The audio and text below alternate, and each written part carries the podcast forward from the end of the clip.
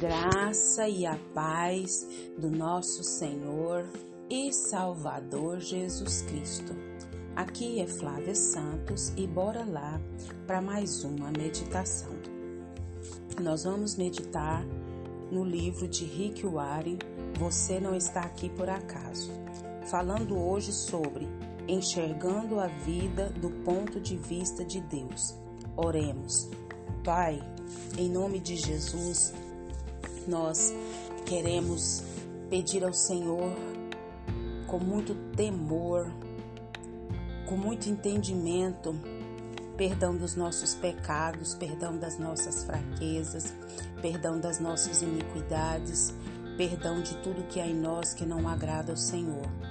Clamamos a Ti, suplicamos a Ti, imploramos a Ti que nos limpe, purifique, nos santifique e que a cada dia o Senhor possa nos atrair para a tua preciosa e majestosa presença.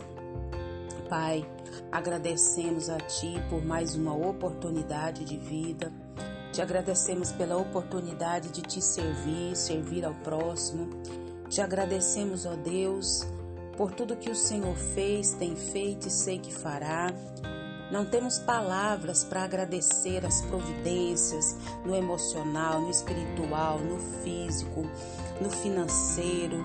Oh Senhor, muito obrigada por todos os livramentos, por todas as curas, por todas as dádivas, por todas as promessas. Pai, continua falando conosco, porque nós necessitamos do Senhor.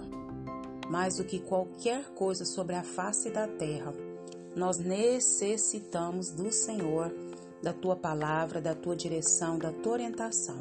É o nosso pedido nessa hora, agradecidos no nome de Jesus. Amém. Enxergando a vida do ponto de vista de Deus.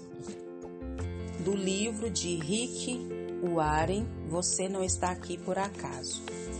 Seu modo de enxergar a vida molda sua vida.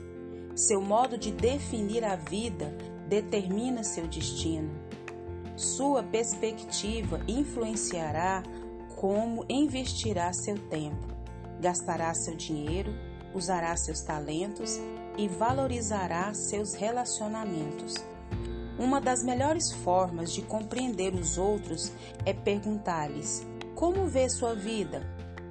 Você descobrirá que existem tantas respostas quanto existem pessoas. Já me disseram que a vida é um circo, um campo minado, uma montanha russa, um quebra-cabeça, uma sinfonia, uma jornada e uma dança. Alguns dizem a vida é um carrossel. Às vezes você está em cima, outras embaixo, e algumas vezes fica apenas dando voltas ou a vida é uma bicicleta de 10 marchas, com engrenagens que nunca usamos. Ou a vida é um jogo de cartas, tem de jogar com o que lhe derem. Se eu perguntasse como você imagina a vida, qual a figura lhe viria à mente? Tal imagem é a sua metáfora de vida é a visão da vida que você tem, consciente ou inconsciente.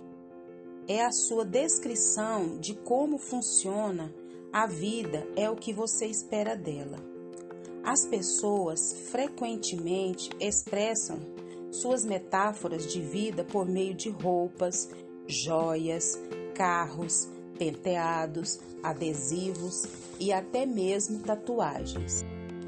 Sua não verbalizada metáfora de vida influencia sua vida mais do que imagina.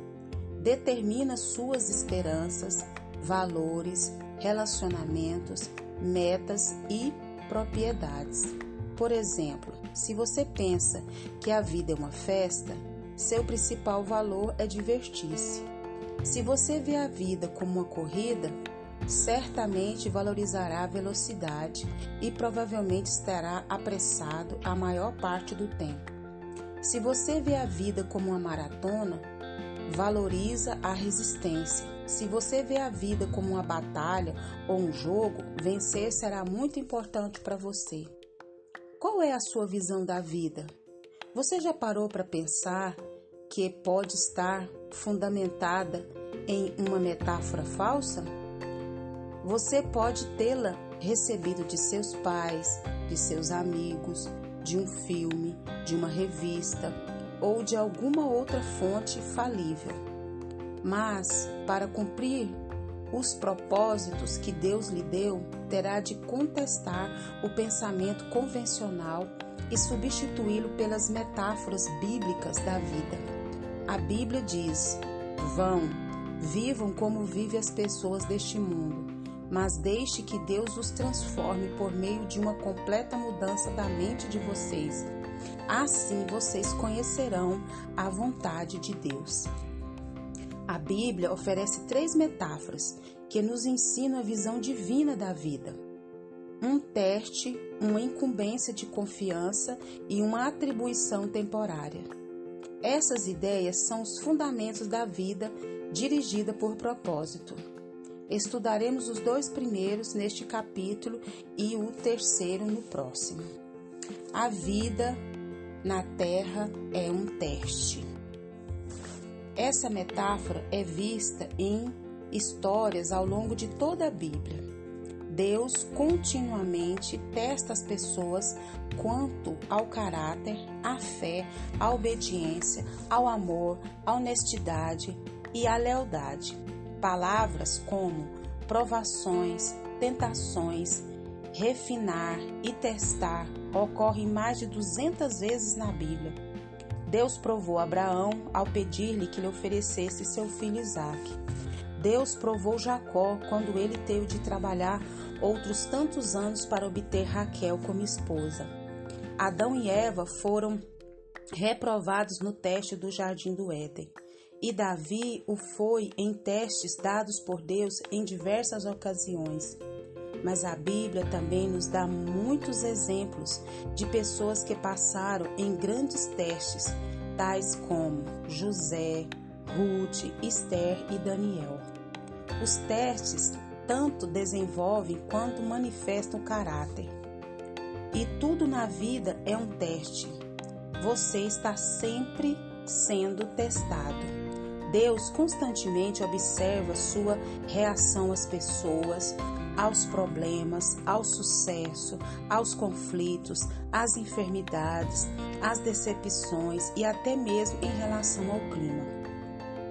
Ele até observa os mais simples gestos, como quando você abre uma porta para alguém, pega o lixo jogado no chão e quando é educado com um balconista ou um uma garçonete. Não reconhecemos todos esses testes que Deus aplica, mas podemos prever alguns deles com a base na Bíblia.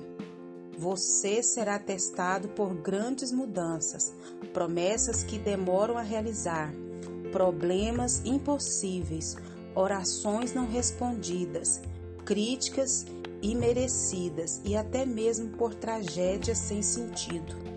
Em minha vida, percebo que Deus testa minha fé por meio de problemas, minha esperança pelo meu modo de lidar com as minhas posses e meu amor por meio das pessoas.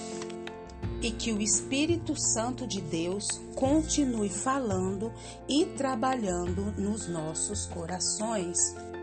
Pai, em nome de Jesus, nós queremos agradecer ao Senhor por mais essa reflexão. Que o Espírito do Senhor continue falando de maneira sobrenatural na nossa vida.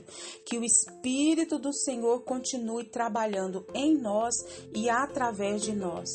Nós clamamos, nós suplicamos, nós imploramos e já somos agradecidos, porque sabemos que agindo o Senhor na nossa vida, quem que vai impedir? ninguém. Pai, nós clamamos a Ti, Pai, que continue nos guardando dessa praga do coronavírus, de tantas pestes, epidemias, viroses. Ô oh, Senhor, guarda nós, guarda a nossa vida, guarda todos que nos ouvem. Pai, guarda aqueles que crêem no Senhor e têm fé no Senhor. Pai, é o nosso pedido, agradecidos no nome de Jesus. Leia a Bíblia, leia a Bíblia e faça oração se você quiser crescer, pois quem não ore e a Bíblia não lê, diminuirá perecerá e não resistirá. Um abraço e até a próxima, querendo bom Deus.